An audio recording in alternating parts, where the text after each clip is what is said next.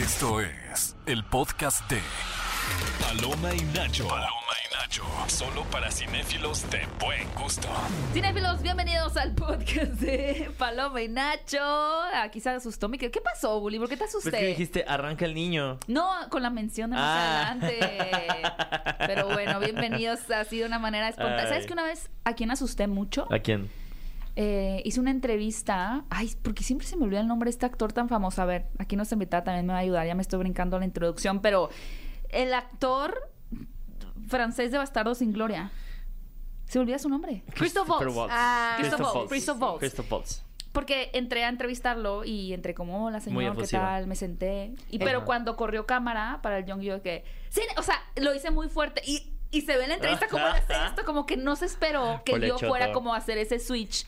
Eh, pero bueno, una Que disculpa. es, es el actor que sale en Las Bestias, ¿no? La película En Las española. Bestias. ¿Sale él en Las Bestias? Sí, o sea, el actor francés es el mismo que salió en la película de Ah, wow. Tarantino, con Ah, claro. esos ojos así No, súper característicos que no se actor. pueden dejar de percibir. En Es Alita él. también. Lo que pasa es que sale hablando español en la película de Las Bestias. Ah, no lo he visto. Mm. Qué interesante. Pero bueno, eh, bienvenidos a Paloma y Nacho. Tenemos hoy un episodio súper especial porque estamos ya en este caminar hacia los premios Oscar y hemos tocado como diferentes perspectivas y en esta ocasión queremos hablar particularmente sobre otras eh, categorías como lo es el guion, que creo que son las cosas más importantes que tenemos que hablar y en donde creo que este año muchas películas tienen un guion bien interesante o películas que no tienen un guion tan bueno pero está bien hecha la producción o las actuaciones o actores que supieron llevar un guion a otro nivel, etcétera, ¿no? Como siempre en este podcast eh, estamos presentes mi queridísimo Bully. Hey, ¿cómo están? Hey, ¿qué Héctor? Trejo aquí, pero mis amigos me bienvenido. dicen bully. Y también se encuentra mi compañera en este micrófono, mi queridísima Gaby Mesa.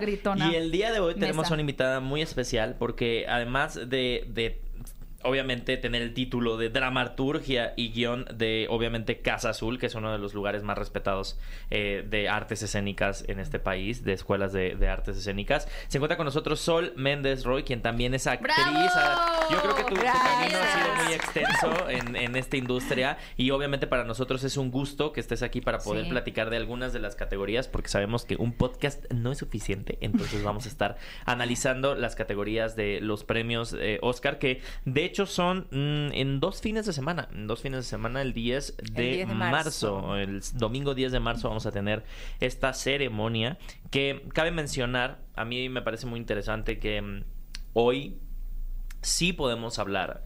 Creo que ya la conversación se ha abierto a hablar de categorías un poco más técnicas, aunque sé que el guion, como lo decías ahorita, eh, Sol, antes de entrar al aire, es, es, es vital. Si es no tienes vital, un buen si guion, no tienes un buen, buen guion, no tienes una buena película. la Entonces, a mí me parece muy interesante que hoy en día también eh, ya entran a la discusión pública categorías que antes no estaban tan sonadas, ¿no? O sea, que solamente como que en la parte, la gente muy técnica o la gente que conocía, ¿no? Y creo que hoy en día alguien sí te puede decir, oye, el diseño de producción, alguien en el común, ¿no? Sí, Entonces, sí. lo que me gusta es que haya mucha más participación del público en estas categorías que antes eran las gran olvidadas. De acuerdo. Eh, vamos a tener una conversación súper interesante. Y primero que nada, me, me gustaría preguntarle a Sol, ¿qué piensas tú de los premios Oscar? O sea, realmente, honestamente, ¿cuál es tu opinión de esta ceremonia en cuanto a, tal cual, las películas que nominan, la selección que ellos tienen año con año? Y bueno, es, es muy juzgable como su elección porque, Juzgable. o sea, sí, es muy juzgable porque tiene que ver mucho con el dinero que se genera y con las, los puestos de trabajo que genera cada producción. Entonces, luego, pues las que están son las más comerciales, las más de grandes presupuestos y a veces quedan fuera de la jugada muchas otras películas que valen mucho la pena, ¿no? Entonces, este, Hollywood tiene estándares que, por ejemplo, una película como Maestro de Bradley Cooper, que a mí la verdad no me gustó para nada, me dio Retweet. muchísima flojera. Un poquito de cringe también de pronto, ¿no? Sí, haz de cuenta, tiene todos los elementos para estar en los Óscares, ¿no? O sea, un actor que es muy conocido, un actor que es galán, que normalmente lo vemos de guapo y ahora lo vamos a ver como súper ca- caracterizado y maquillado en una posición, una historia de amor dramática, melodramática que acaba mal, ¿no? Con una enfermedad muy grande y, y bueno, esta lucha como por un colectivo diferente, o sea, son todos elementos que hace que esa película tenga muchas nominaciones nominaciones. Pero Cumple con para todos mí- los cuadritos como del Oscar baiting, ¿no? O sea, como el, Claro. el, Oscar baiting es como esta forma de decir como que están apelando a enganchar a la academia, como Sí. tengo esto como co- eh, temas LGBT, dramáticos, un artista frustrado, ¿no? Una enfermedad todo, terminal. Claro. terminal. Creo lo más hermoso es la actriz que está nominada a Mejor Actriz, Karen Mulligan. Ella hace un trabajo increíble. Es lo, es lo, lo- lo bueno de la película. Fuera de ahí, de verdad la me fotografía, parece... yo creo que el diseño de producción en donde emulan maquillaje, la caracterización. Donde emulan como la época, eh, las épocas a través de una cinematografía que responde al tipo de cine que se hacía en esas épocas, a mí me gustó mucho. Ya cuando entra como algo más contemporáneo, como que se pierde. Pero viéndolo como en el aspecto visual, creo que Maestro sí tiene este diseño de producción súper lindo. Bueno, si no lo tenía con el- la cantidad de presupuesto que le dieron, era para matarlo. O sea, yo, yo preferiría que le dieran todo ese presupuesto a Bayona, por ejemplo, para Mm. hacer este tipo de películas que son una experiencia como de una inmersión, ¿no? Que te metes al cine a verla. Pero Maestro, eh, para mí es un ejercicio de narcisismo del actor que realmente lo vemos todo el tiempo como él persiguiendo chavitos de joven, él persiguiendo chavitos de grande, y creo que el personaje Bernstein es muchísimo más interesante porque fue uno de los compositores y músicos más importantes de Estados Unidos, fue un hombre que luchó, se, se opuso a la guerra de Vietnam, fue un hombre que luchó también por todo el colectivo cuando en ese momento salió el HIV, o sea, fue un hombre que, por ejemplo, sacó a la luz de nuevo al compositor Mahler, que... Lo eh, mencionan mucho en TAR, ¿no? Sí. En estos compositores. Sí, que él tocó una sinfonía cuando lo matan a Kennedy y de ahí lo puso de nuevo en el juego y pues hizo, o sea, creo que el personaje es mucho más complejo, interesante de lo que vemos en la película, se quedó como muy cortito. Para, para mi gusto personal, o sea, el 70% de la película, o sea, habla de, de él y esta fascinación con los hombres y que tenía una relación como muy abierta con su esposa que le dejaban tener estas licencias y el otro lado es la enfermedad de la mujer de cáncer, pero el personaje en sí queda como muy fuera de la jugada. Oye, Sol, y por ejemplo, antes de empezar a hablar ahora sí de lleno un poquito de las películas que sí están nominadas en Mejor Guión Original, Mejor Guión Adaptado, ¿qué películas que viste el año pasado sientes o, o te faltó ver en, la- en estas categorías que, que para ti es un poco triste que no se hayan considerado? ¿Qué películas que vi el año pasado? No, no las tendría ahorita tan frescas para decirte. A mí me parece que hay una muy buena selección, por ejemplo, de ahorita de guion original. Ok, si quieres empezamos con cuáles son las nominadas, mi querido Bullying Guión Original. Eh, tenemos a Anatomía de una caída, eh, escrita por Arthur G. Harari y Justin eh, Triet, Triet, quien obviamente. Justin Triet eh, dirige esta película. Tenemos Los que se quedan, eh, dirigida, digo, en este caso escrita por David Hemmingson. Eh, Secretos de un escándalo, preciosa, eh, escrita por Sammy Birch. Eh, Vidas pasadas, escrita por Celine Song. Y Maestro, quien de la cual ya hablamos, escrita por Josh Singer y Bradley Cooper, el cual está buscando ese Oscar a todo No lo que da. obtener. Pero eh, si tuviéramos que decir dos películas de esta lista que Híjole. están luchando por eh, la estatuilla de mejor guion original, eh, yo creo que a mi parecer hay Anatomía de una Yo creo que no hay que ya lo lucha. tiene ganado Anatomía de una caída. Anatomía de una caída está. Pero sí siento que de nuevo, como igual como nos dice Sol, ¿no? O sea, llega a haber em, intereses de por medio. Y a mí me sorprende que, independientemente de que Los que se quedan es una gran película, me parece una gran película, no siento que sea una película que. Que haya tenido que guion. generar tanto ruido para tener tantas nominaciones. O sea, me sorprende verla ya viendo la calidad de películas y el nivel de películas que tuvimos este año. Hubiera preferido tener ahí, por ejemplo, All of Us Strangers. Claro. A mí la verdad me parece que el guion de los que se quedan es un guion 10. Sí, cuéntanos, cuéntanos por qué. Pues porque mira, eh, están muy bien construidos los tres personajes principales, eh, que están situados en un momento como muy melancólico, que es cerca de la Navidad, el Año Nuevo, se quedan ellos solos y son tan sólidas sus historias que no necesitan irse para atrás a contarnos mucho del pasado para saber quiénes son ellos Ujú. y cuál es su herida del dolor. Y, y se súper vulneran y realmente los conocemos a esos personajes y sabemos por qué sufren. Y me parece que está muy bien situado toda la época, ese tipo de escuelas. O sea, es una historia que sin demasiados artificios y trucos es súper redondita. O sea, empieza en un lugar y ya tienen un arco dramático increíble los personajes por lo bien construidos que están. Y Mm. llegan a totalmente otro lugar. Y tiene un, una- un mensaje ahí como que a mí me gustan las películas que tienen un lado que, que, te, que se, rescu- se redescubren los personajes, eh, se in- reinventan de cierta manera y como, como tienen un una como mascado, ma- ma- mascado, mascado. Oye, yo por ejemplo, me gustaría mucho saber tu opinión al respecto de esto, porque particularmente a mí es una película que no me terminó de gustar tanto, porque la encuentro muy convencional, o sea, es verdad que es como muy redonda, pero al final me da la impresión de que es una película que yo ya vi. No, y digo, Alexander Payne lo que hace precisamente es como remontarnos a esta época, tanto visualmente como en, en el arquetipo de los personajes, en su interacción, etcétera. Familias rotas, casi Sí. pero siento que ya la vi. O sea, siento que es una película que yo pude haber rentado en Blockbuster con mi... Que mi mamá nos hubiera rentado en Blockbuster de que, ay, esta se ve bonita esta película. Claro. Entonces yo no sentí como una novedad, no sentí como un... No sentí que caminé con personajes nuevos, sino que sentí que caminé con viejos amigos, que no está mal. Pero por eso a mí es una película que, que no me movió tanto. Eh, eh, Sí, en no, ese no sentido... es innovadora, por sentí así que no era decirlo. No es innovadora. tan original como, como lo, lo- lo es, por ejemplo, Anatomía de una caída. O incluso, Bueno, ya quiero escuchar tu o opinión incluso de secretos de un película. escándalo. O Secretos de un escándalo. Secretos de un ¿Cuál, me parece cuál- que cuál Secretos de un queremos hablar escándalo- primero? A ti te gustó mucho esa, ¿verdad? Sí, a mí, me, a mí me- a mí me encanta Secretos de un escándalo. Me parece un- una mirada muy... De nuevo, muy... pues sí, hablando de guion original, ¿no? Me parece una mirada muy única a, a cómo tratar estos blancos y negros que tiene un escándalo mediático, ¿no? O sea, sobre todo el hecho de, de poder encontrarle una arista diferente y sobre todo se me hace muy autorreferencial al ser muy consciente de, de justo eso, ¿no? De, de cómo un guion o cómo eh, el, el trabajo artístico o periodístico puede intentar indagar en una historia que es mucho más compleja de lo que es. Porque Claro. incluso si lo piensas, al caso que estamos viendo, este, el, el mismo guion de la película se queda corto ante la Sí. complejidad que es el escándalo que estamos presenciando entre esta maestra y este chavo, ¿no? Entonces, justo es lo, lo que, me, lo que me encanta, ¿no? Cuando un guion es consciente de sí mismo, ¿no? Que Sí. creo que es algo que, que Anatomía de una Caída también tiene, ¿no? Es un, es un guion que precisamente también juega con la idea de qué es más interesante, ¿no? Una mujer que mató a su marido o una persona con problemas mentales, Y que ¿no? se Entonces, y que se se, y que se suicidó. suicida, ¿no? Entonces, precisamente Wow. creo que creo que cuando un guion es consciente de lo que es es cuando me atrapa por completo. Entonces sí puedo poner que Anatomía de una caída me parece un guion fascinante, pero Secretos de un escándalo siento que es incluso más macabro. Tiene más oscuro, intrigas, tiene tiene más Pero también tiene un, un gancho muy interesante con la dirección. Eh, digo que no está, no, no está nominado mm, Todd No, Haynes ajá, por, la, Todd- por la dirección.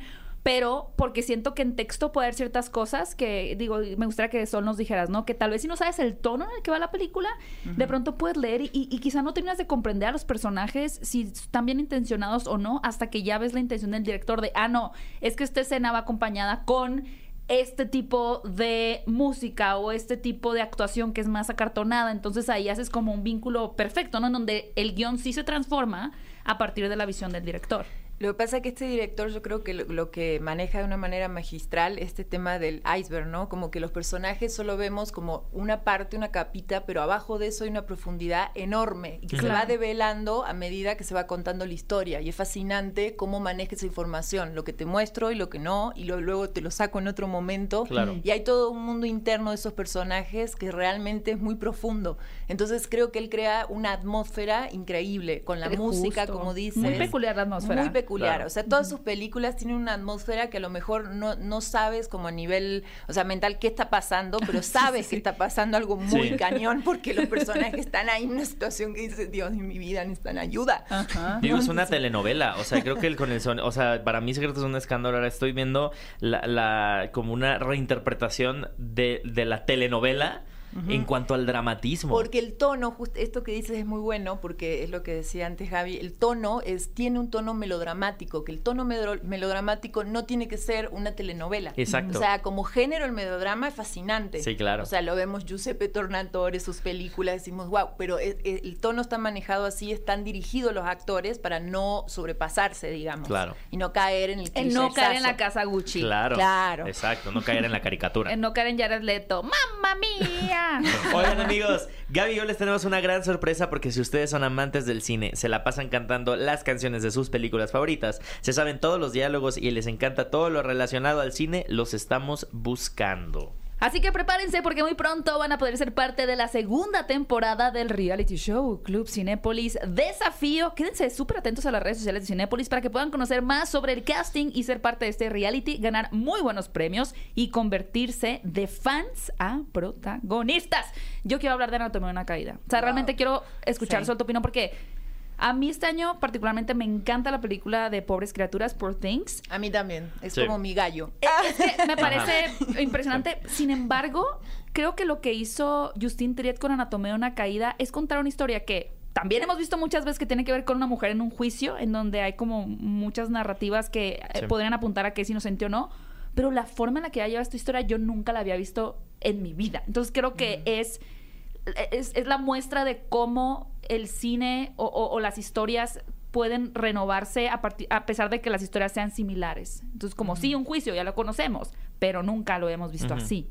Sí. Pero me gustaría saber tu opinión de, de este guion también. Pues mira, creo que es muy buena la premisa en el sentido de que pues es un matrimonio que vive alejado, no tienen testigos y el único que podría ser el testigo es su hijo que es no vidente, ¿no? Entonces ese papel eh, juega que al final eh, va definiendo el niño con sus relatos y sus recuerdos como la resolución del caso. A mí lo que me parece fascinante es cómo van sembrando las dudas que todo el tiempo sospechas si sí fue ella o no o si realmente este hombre estaba tan mal, pero entonces como cuando ponen a analizar con los peritos la caída, Claro. no checa que él se haya tirado, hubiera necesitado un empujón, hubiera necesitado que alguien lo golpee, entonces todo el tiempo te genera dudas. De hecho, yo salí del cine sin saber todavía si así fue como, como fue la resolución del juicio o no. Salí ahora- con esa duda. O sea, a mí me recordó, por ejemplo, mucho la escena de la pareja central, me recordó mucho al cine de Berman, de Secretos de un matrimonio. Ajá, claro. De estas parejas que, que tienen una relación súper tóxica Casabets también, violenta. ¿no? De pronto, como También. una mujer bajo la influencia. También. A mí me hubiera gustado ver más como esos flashbacks de la historia de ellos, de quiénes eran ellos, él, de quién eres e- e- ellos juntos, que realmente la única gran escena que tienen es esa.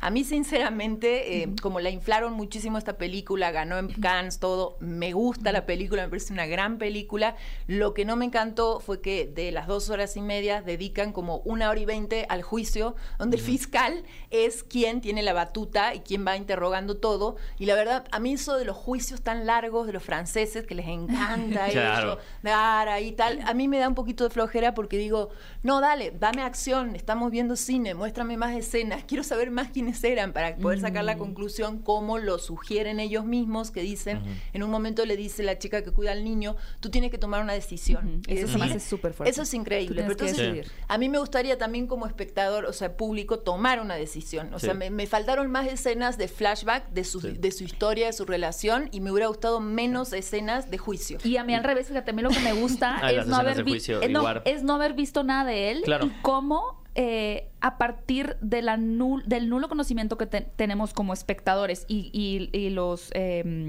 ¿cómo se dice? Los... ay, Y la audiencia, los Sí, la audien- testigos. los testigos, testigos, ajá. Cómo a partir de breve información se tiene forzosamente que crear una narrativa de esta víctima Sí, claro. y que todo apunte a que era un Sí, santo claro. porque era una víctima, ¿sabes? Claro. Cómo, cómo, como. Tendemos a hacer estas importan, etiquetas. ajá. Eso es fascinante. Eso es me gusta, o sea, como ¿Qué- a falta Sí. de información tienes que completarlo y si estás en un juicio no te queda otra más que Sí. hacer que la vida de esta persona, aunque tenga acciones malas que puedes escuchar, incluso que es violento, justificarlas como una víctima. Entonces, a mí eso me parece alucinante. y además verdad. el papel de la mujer, que ves que la mujer, a ella la juzgan un montón porque Claro. era una Ajá. mujer que es, era- es bisexual, porque tuvo alguna relación extramatrimonial. En que algún es- que es- momento, Que se la confesó a él, pero Ajá. entonces es súper juzgada moralmente. Claro. Eso es fascinante, o sea, sí me parece que está muy bien manejado eso. Solo, bueno, eh, la crítica era eso de lo del Sí. juicio. No, pero, Pero está bien más, interesante justo me encanta. Me, opiniones. me- me- me gustó, tocaste un tema muy importante, Sol, y, y creo que me encantaría saber tu opinión sobre qué, qué tanto un guion, o qué opinas de las historias, o que un guion sea auto mm, conclusivo. O sea, que, que al final estás diciendo, yo salí de ahí sin saber cuál Sí, es el veredicto. O sea, qué tanto nosotros como audiencia al salir tenemos que tener ese, esa, esa información. No, no Si- si- tenemos si que lo que, tener- si lo que en realidad nosotros recibimos en la película puede ser esa misma experiencia. Es tanto como, es como disfrutar, es como dicen, tal vez eh, el final del juicio son los amigos que hicimos en el camino, ¿sabes? O sea, como, o sea, tal vez en realidad lo que, lo, para lo que estábamos ahí era para conocer y ver el juicio nada más. Claro, a mí me parece eh, increíble la película como experiencia en sí, por eso es tan Es una importante. es la palabra ir perfecta que al acabas de cine decir. Es una a ver esta película porque es una experiencia, experiencia. verla y verla en pantalla grande y verla con el sonido Dolby, verla, o sea, realmente suma muchísimo. No me imaginaría la experiencia, sería muy No, diferente en casa. verla en una pantalla en casa. Entonces, a mí me parece que no es tan importante que, tú, que el director te dé una resolución. Me parece mucho más interesante que tú como espectador la armes Pero en un tu poco que cabeza. sí te la- a mí lo que me encanta es que un poco sí te la da, pero tú, Sí. de- tú no la crees. Eh, Y eso es fascinante. porque Dudas, eso- sí me dijeron, Sí. pero no estoy seguro. Pero eso no fue suficiente me para ti. encanta. Eso es increíble. Que no hayan nominado a este chico actor, ¿no crees que fue un poco injusto? Sí, el sí, niño me es parece brillante. El Porque chico ya no se hay lleva la película en en, muchos momentos, en Killers ¿no? of the Flower Pero Moon. ¿por qué ya no hay nominaciones a, a- A a niños? niños. O sea, me sorprende. No, sí hay. Bueno, ¿hace cuánto? Pero O sea, ahora, ahora, por ejemplo, no. no, Bueno, no la niña de Little Miss Sunshine estuvo nominada. Sí. No sé tanto. ¿Qué? O sea, o sea, ahorita que los Oscars están Bueno, ya cambiando, ya ¿Qué, llovió. qué opinamos? O sea, de- cuando hay una nominación que sí lo valía, sobre todo. Ese niño es increíble. La actriz también, que bueno, es la misma Está, actriz de mm, Zona de Interés. sí, sí, la actriz sí. alemana. Me parece que es un trabajo brutal en Anatomía de una, cami- de una caída y en Zona de Interés también. ¿eh? O sea, me- no, es una actriz que no la, no la había descubierto antes y de pronto es como que ves Sandra estos dos trabajos. es la diosa sí. de la todo. Pero no, Sí. pero, pero sa- No, no, la me refiero que, no, no, me refiero que no la conocía yo tampoco y de repente pasó a ser la diosa de la No, actuación. Sí, me- claro. me encanta eso, me encanta que esté en dos películas en los Oscars. Ahí volvemos a hablar del circuito tan cerrado de Hollywood, que una actriz como ella eh, no, no, la, no la conocías y de pronto sale en dos películas, empiezas a ver todo lo que ha hecho y dices, Dios mío, ¿qué me ¿Dónde estabas? ¿Dónde estabas? Ajá. Oye, Sol, me encantaría escuchar tú eh, de otra película que no hemos hablado para pasar también a mejor guion adaptado, eh, Vidas Paralelas. Vidas pasadas. A ver, Vidas Pasadas, a mí me parece un- como un guion muy sencillo, efectivo pero sencillo, pero me gustaría saber tu opinión. A mí me parece, eh, Celine Dion, la, la, la directora, me parece una directora muy inteligente, muy interesante como los planteamientos que haces. Claro. O sea, es, es una historia, podría ser una historia clásica de una historia de amor, que la chica tiene que decidir si se queda con su marido, que es un gringo desabrido, eh, pero que está realmente, le da Sí, mucha es verdad. estabilidad, le da mucha, es, es- es muy buena onda, es muy buen tipo, ¿no? Y o si se va con este amor, el coreano que está cachondo y que bueno, siempre es como que te hace soñar algo nuevo que va a pasar. Pero, o sea, me parece súper interesante cómo, cómo, o sea, Ayuda. el personaje de ella eh, lo plantea como que hay una balanza muy justa en plantearte como los dos contrincantes, ¿no? O sea, no Claro. es que se va para un lado o para el otro, te pone los dos contrincantes para decir, bueno, acá está la promesa de que podría ser mejor la vida, acá está lo que está estable y tal. Y me gusta cómo acaba, o sea, la vuelta que le da, porque es como que el, el final de Hollywood estaba el 90% del público probablemente esperando otro final.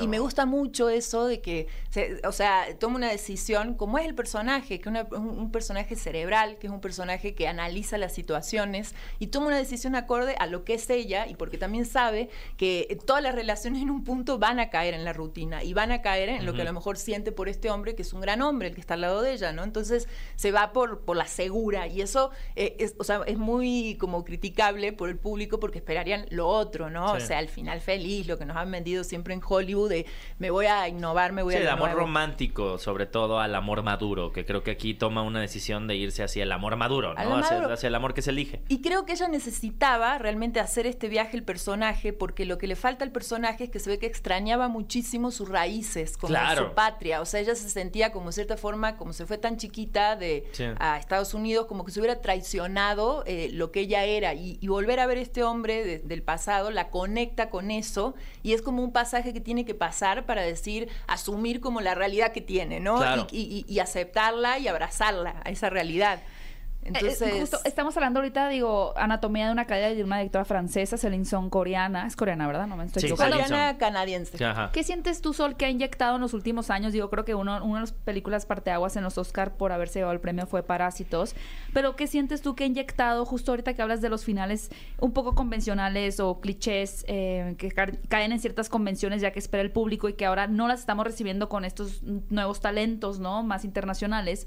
¿Sientes que se está eh, los guiones del cine está evolucionando a partir de que ahora hay una apertura más grande a cintas extranjeras? Sí, por supuesto. Me parece que en esa variedad hay muchísima riqueza y, y, justamente me, me, gusta mucho que, se, que, se, que Hollywood esté aceptando como directores de otros lados, otros actores, porque las culturas que vienen de fuera, o sea, para mí son mucho más interesantes justamente ese, ese mosaico que se mezclen y porque la verdad ya ha cambiado, creo, la retórica a nivel social. O sea, ya no nos comemos estas historias claro. del príncipe azul siempre al final del cuento, o sea, no. Entonces me parece mucho más realista el, eh, el Más cine en realista. cuanto a Sí. las historias que se están haciendo y que, y que al contrario de alejar al público, para mí lo acerca, porque se parece mucho más a la vida misma, ¿no?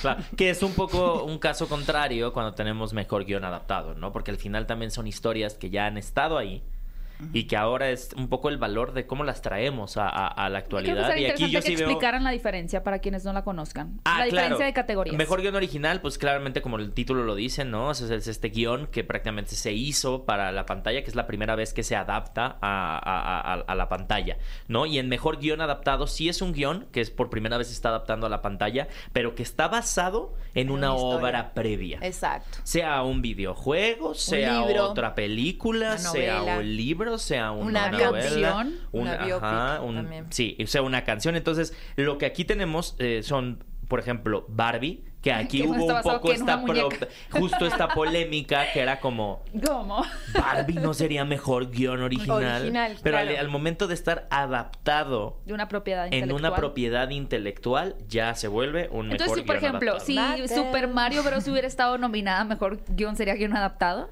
También porque Mario Sí, es un videojuego. porque Mario es un videojuego. Exacto. Interesante. O sea, exacto. pobres criaturas existen Hay un libro. Hay un libro. Hay un libro, sí. Hay Hay un un libro, libro. además hay un, hay un libro que es mucho más extenso, que aquí nada más el eh, este Yorgos Lántimos solamente tomó eh, Una parte. un- una fracción de ese libro, ¿no? Oppenheimer estamos viendo que es eh, del American Prometheus, Sí. eh, que justo conocimos al, al escritor del, Ah, sí, del libro Fuimos en la, a la premier. premier en Nueva York. Ajá.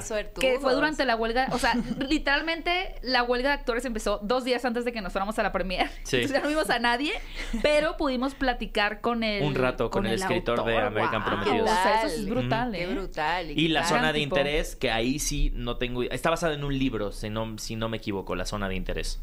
Sí, creo que sí. Ajá, y bueno, American Fiction que eh, apenas va a llegar a, a salas. Pónganse esa sí las no he pilas, tenido la ¿eh? oportunidad de Yo verla, tampoco, yo también esa no- no la he desconozco. visto. Pero ¿saben de qué va? Yo sí. No, yo Es- no, no ¿quieren tengo saber? idea. Cuéntanos. Cuéntanos. Es de un, es- por lo que me contaron, es un escritor negro que hace novelas, pero de repente la, la editorial le empieza a exigir que sus historias tienen que ser más negras. O sea, es como, no está siendo suficientemente negro. Es como, Ajá. pero soy un autor negro escribiendo libros. Y lo, sí, pero no es ne- suficientemente negro. Entonces, como que es una crítica a estas eh, exigencias culturales que existen hoy de los autores, ¿no? Como si eres una directora argentina, tu película tendría que ser re argentina. Es como, pero ¿qué tal que quiero hablar del la conflicto de China y, ¿sabes? Como, no, entonces no, no vas a ser vendible porque Claro. la gente tiene que ver que si tú eres argentina, tiene que salir tu personaje tomando mate y comiendo empanadas. O Claro. no cuenta, ¿sabes? Como que es esta crítica al, al más media y cómo la audiencia quiere consumir a estos eh, personajes arquetípicos, ¿no? Y no lo que tienen que ofrecer por ser individuos y ya, como seres humanos. Y ser Según yo, es una comedia interesante, a mí me llama muchísimo la atención. Sí, me dan ganas de verla. Esa Pero sí no la está basada en un libro, me imagino que sí. Habrá, habrá que investigarlo. Bueno, ahora también tenemos a Christopher Nolan con Oppenheimer. Aquí los únicos que sí son los directores. O sea, que además haber- de haber hecho el guion, dirigieron la película. Bueno, está Greta Gerwig y Noah Baumbach, Sí. que nos hicieron Barbie. Christopher Nolan con Oppenheimer. También es, Eh, coescribe. Y yo, según yo, Jonathan Glazer en la zona de interés. Pero quisiera hablar un poquito más de Oppenheimer. Y bueno, en, en este caso, el fenómeno de una persona como Christopher Nolan eh, adaptando y haciendo el guion, ¿no? Tú, A mano. ¿Qué- no, a lo que me refiero es como qué tanto tú ves como, como, como en la parte de un guion que el director también sea quien, quien escriba. ¿Tú crees que sí influencia a que, a que haya una mejor dirección o una mejor adaptación de ese, de ese guion? Y bueno, eso Buena es pregunta. un- depende mucho de la neurosis del director. Porque, o sea, Ajá. claro, los directores que son súper obsesivos, detallistas, tal, que así pienso que debe ser un director. Nolan, ¿no? Y también eh, Nolan. es como el, el más. eh, me parece que está increíble que se involucre en el proceso, porque finalmente él va a ser quien va a filmar, él está pensando cómo va a poner la cámara y entonces el guion se vuelve como una pista que sigue el director y siempre está bueno, pienso, tener una mirada de alguien más, de otro Ujú. guionista, porque Mm. si no luego se casan mucho Sí. con sus ideas y a Que es no común, funciona. ¿verdad, Sol? Que, que los guiones sean escritos. Si el director es eh, también guionista, usualmente va acompañado de, o- de otro u otros es- escritores, ¿no? Sí, Casi nunca sí. es solo. Y casi siempre son mucho mejores los resultados cuando Mm. pasa Ajá. eso, que cuando solitos se quedan porque Pero ¿dónde crees que esté más la talacha? en el guion ahí. o Ajá, sea, a eso es a lo que me refiero. O sea, porque está tenemos, todo. está todo este escándalo de Greta Gerwig, no nominada a mejor directora, pero está nominada al, al, al- al guion de Barbie. No, Claro. entonces, ¿dónde, ¿dónde estuvo el trabajo y dónde está la talacha más Lo que fuerte? pasa es que si tú, o sea, escribes un, un guion conscientemente, o sea, estás teniendo en cuenta todo, la producción. Yo, por ejemplo, no sé, cuando escribo, o sea, luego me criticaban, me decían mis compañeros, es que tú cuando escribes piensas como productora. Y yo, sí, claro, totalmente. Porque quiero que Ah, las los escenas que recursos, escribo ¿no? Que vas Claro. a poner se un realicen. A mí- cae un avión en ¿A una fiesta. A mí de qué me sirve volarme con fantasías de cosas que después no van a ser realizables, Claro. ¿ves? Entonces, si tú escribes un guion inteligente, tienes que tener ahí bajado todo para todos los departamentos para que puedan trabajar, desde maquillaje, vestuario, Que sea producción. realizable. Que sea realizable y darle la posibilidad de que puedan cada uno explayarse en su área. Porque si no, no le das esa posibilidad, ¿no? Ya lo dejas muy al criterio del director y de lo que él quiere. O sea, un guion inteligente y consciente pienso que, que- que te, te- te simplifica todo el proceso. Entonces, eh, me parece muy, muy bueno que los directores se involucren, pero sí que trabajen con guionistas. Tengo una pregunta antes de hablar de Oppenheimer. ¿Tú has hecho solo el ejercicio de películas que has visto después meterte a leer el guion? Sí, sí, sí. ¿Cuál-. ¿Ha habido uno que te ha llamado más la atención de, o, o sea, qué interesante cómo está escrito el guion y cómo terminó siendo la película? Casi siempre, sí, casi siempre es, es diferente porque en el medio va, imprevistos y hay cosas que resolver. Mm, Entonces es como una película es- está en el guion, otra es la que el director filma y otra es la que se edita, ¿no? Entonces no, no nunca, casi nunca coincide a menos que, por ejemplo, un guion, leí un guion de Guillermo del Toro, que me encanta, y, por ejemplo, él como escribe, como lo va a filmar él, si, si esto lo agarrara otro director, probablemente no podría filmar ese guion, porque está escrito para él, o sea, él lo escribe para él, entonces va poniendo como las descripciones encabezadas, algo súper subjetivo, ¿no? O sea, como una narración del comienzo de un cuento, por ejemplo. Wow. Claro, pero entonces si alguien, otro director, quisiera agarrar este guion, diría, bueno, pero ¿cómo? O sea, ¿dónde está el punto de vista? ¿Dónde voy a poner la cámara? Pero lo está escribiendo para él. Entonces Sí. es fascinante porque ves como, como su creatividad, su cabeza y todo de los directores que ya tienen Sí. como súper claro cómo lo van a hacer. Me, acuerdo una, guía. plática que tuvo Guillermo del Toro hablando de los guiones técnicos, ¿no? Que, dio una masterclass en un lado Mm, y decía, es que a mí no me sirve que pongas, eh, vio, el- ¿te acuerdas de, vio el picaporte y pensó en abrir, es como, no, ve el, el picaporte está, se abre la puerta, que no sé qué, y, y- y hablaba como de su proceso de simplificar el Sí, guion Eso también. me parece increíble, porque luego hay guionistas que escriben eh, como dan, queriendo dar, que eso es un mal guionista, cuando quiere dar dirección de cámara.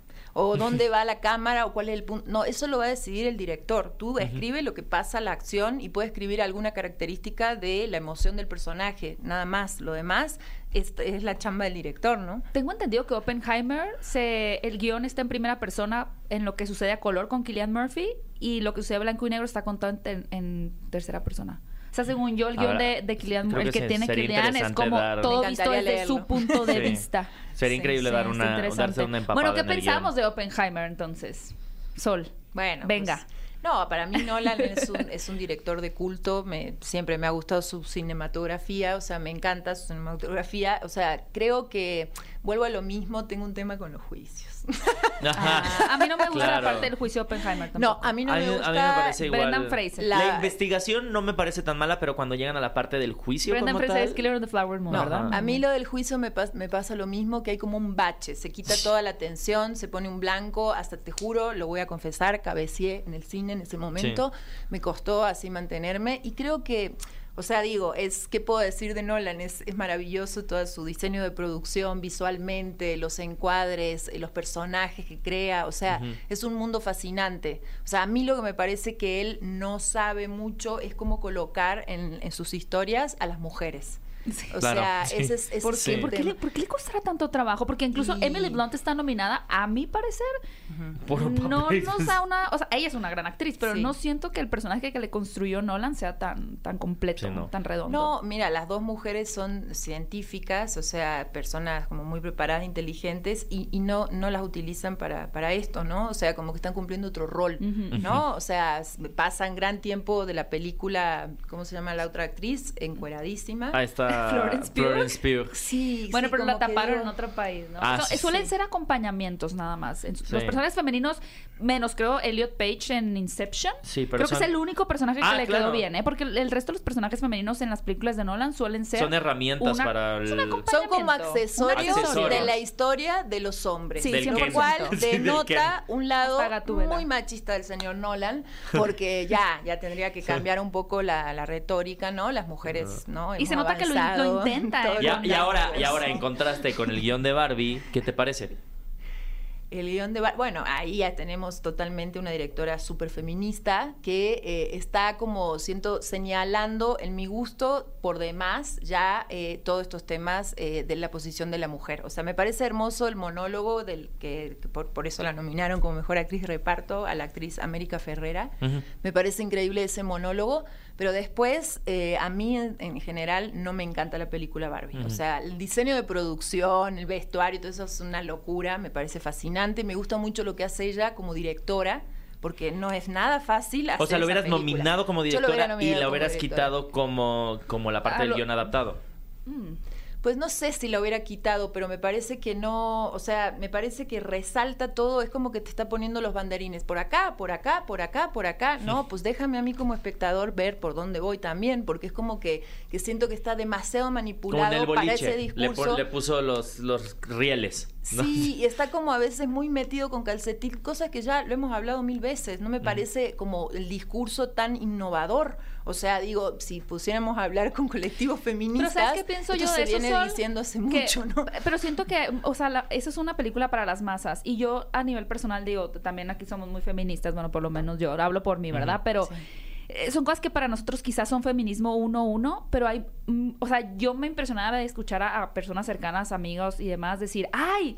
Nunca había pensado eso del mansplaining. Entonces, creo que, si bien también yo creo que de pronto cae como en, en ciertos discursos que ya conocemos, hay la gran mayoría de la gente no, no los No lo conocía. Entonces, creo que era. Sí. necesario tomando como punto de partida que estamos tomando a una muñeca, contar una historia muy Claro. compleja, un tema muy complejo como el feminismo, de una manera como un juego de muñecos. Muy No, sencillo. sí, o sea, no, creo que ahí increíble. siento Lo que la hizo- virtud tiene Lo que hizo dirección. es increíble y a mí me parece que hace muy buena dupla, ella escribiendo los guiones siempre con Sí. su pareja. O sea, yo sí la, sí la dejaría en la terna de, de nominación de guion, la verdad. Sí la dejaría porque, porque lo, lo que tú comentas es como una osadía. Tenía Claro. que super, meterlo en un sobresimplificarlo. mainstream. Sí. Pero bueno, o sea, yo, yo que soy también muy feminista, eh, sentía como ciertas cosas que estaban muy ahí, Sí, que claro. digo, mm, Bueno, pero ahora está Pobres Criaturas. Ah, no, Pobres Criaturas me parece una maravilla de película. El guion me encanta. Me encanta. Para mí siento que es como Barbie 2. O sea, como que lle- me, lleva esa me lleva esa conversación a otro nivel. a un nivel en donde ya no es obvio, en donde Claro. ya me deja a mí como espectador recorrer ese camino y yo encontrar esas Si conclusiones. partes como de la liberación femenina, el personaje de Barbie y el personaje de Bella, es totalmente otra experiencia. Claro. O sea, justamente es lo que estás comentando, es mucho más sutil, pero ahí está y se va develando de una manera que, que fascinante. Creo que el trabajo de Emma Stone es así, la mejor actuación de todos los Óscares, de mujer, de hombre, de todo. O sea, como Sí. se lo tienen que dar porque me parece que, es impresionante. Es o que hace como a 10 personajes en una película. Claro. Sí, o sea, el trabajo corporal que vas viendo, ¿no? Como en este cuerpo de mujer se comporta como un bebé y cómo va creciendo como un niño y cómo va adquiriendo todos los comportamientos y va madurando en ciertas Claro. cosas.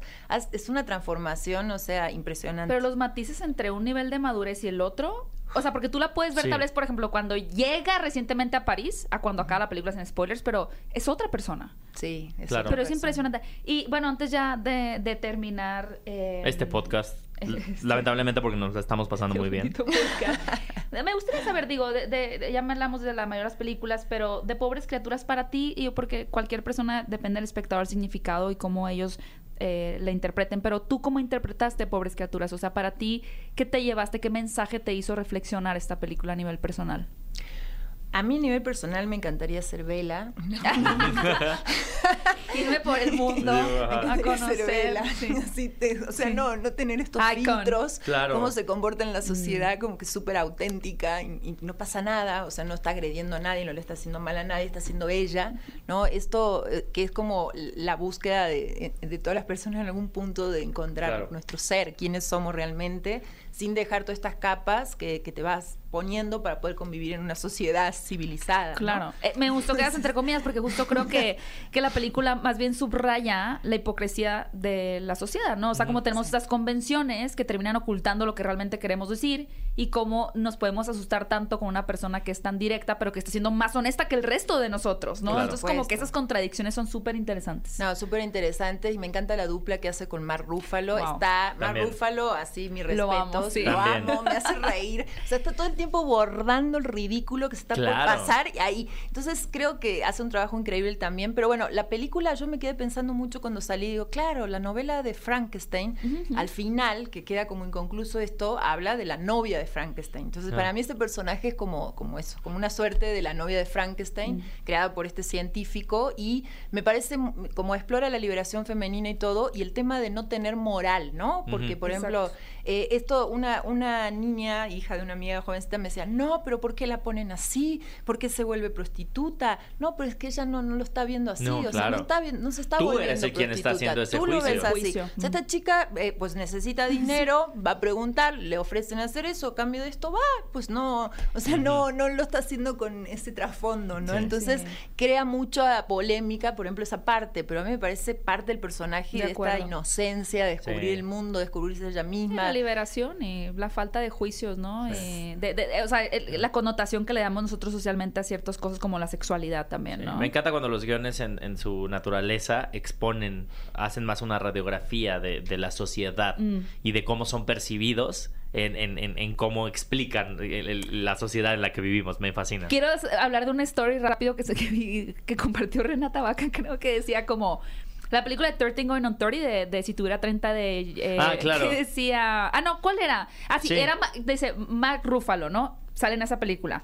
Y luego sale en esta pequeña escritura así es como, ¿por qué Mark Ruffalo siempre está involucrado con personas grandes atrapadas en cuerpos, Cuerpos de, de jóvenes? jóvenes, ajá, sí, de una niña, de niñas.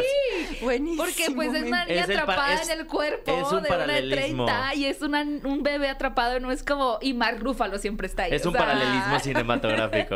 es- oigan, ya se nos acabó el tiempo. Eh, ya por último, nos gustaría solo obviamente que nos dijeras, pues ya dijiste que tu gallo es pobres criaturas, pero de estas, de- en el caso del guion, así de bote pronto, para ti, ¿cuál debería ganar mejor? ¿O te gustaría que ganara mejor guion original y mejor guion adaptado? Ujú. Pues mira. De eh, corazón, no importa si la que tú quisieses. Sí, no importa. Ah, Yo, cuál quisiese que ganase, eh, pues me parece que a mí me gustó mucho los que se quedan, te digo. Ajá. Pero pues yo creo que va a ganar Anatomía de una caída, que también es un gran guion. y luego eh, me gustó mucho que no nos alcanzó a hablar de La Zona de Interés. Mm. Me parece una película súper innovadora, justamente, y original, y está manejado, o sea, todo, toda la, toda la atmósfera la crean eh, por el diseño sonoro. Sí. Me parece fascinante Sí. eso. Entonces, eh, pero bueno, de guion adaptado, eh, creo que va a ganar eh, Poor Thing. Ay, yo- que no gane Oppenheimer. No, que no ganó Oppenheimer. Sol, ¿cómo te podemos seguir en tus redes sociales para más? O tus redes sociales, ¿dónde te podemos encontrar? Ajá, para que la gente te siga la pista. Ah, eh, arro- o sea, arroba Sol Méndez Roy, ahí estoy en Instagram. Es como la red social que ¿Y subes uso. también tus opiniones por allá? Pues en eso estoy. Estoy ahora justamente armando cápsulas con reseñas de películas y estoy empezando ese proceso. Increíble. Excelente, Genial. Sol. Muchísimas gracias por Niño estar Bully, aquí. ¿cómo te a mí me seguir? pueden encontrar como arroba Héctor Trejo y a ti, Gaby. A mí como arroba Gaby Mesa 8. Les queremos recordar que nos pueden escuchar todos los sábados en punto de las 10 a.m. en XFM 104.9 y también todos los miércoles en esta edición de podcast. Manténganse al pendientes porque en la temporada de premios y precisamente para premios Óscares tenemos cosas muy especiales preparadas para que ustedes eh, se consientan, se la pasen muy bien. Así Ajá. que eh, quedan dos fines para este magno evento, eh, 11 días para los Óscares específicamente y nos estamos viendo en otra emisión de Paloma y, Nacho. Esto fue el podcast de Paloma y Nacho. Paloma y Nacho. Reseñas, recomendaciones, entrevistas y opiniones. Paloma y Nacho. Solo para cinéfilos de buen gusto. Escúchanos en vivo todos los sábados a las 10 de la mañana en Nexa FM 104.9.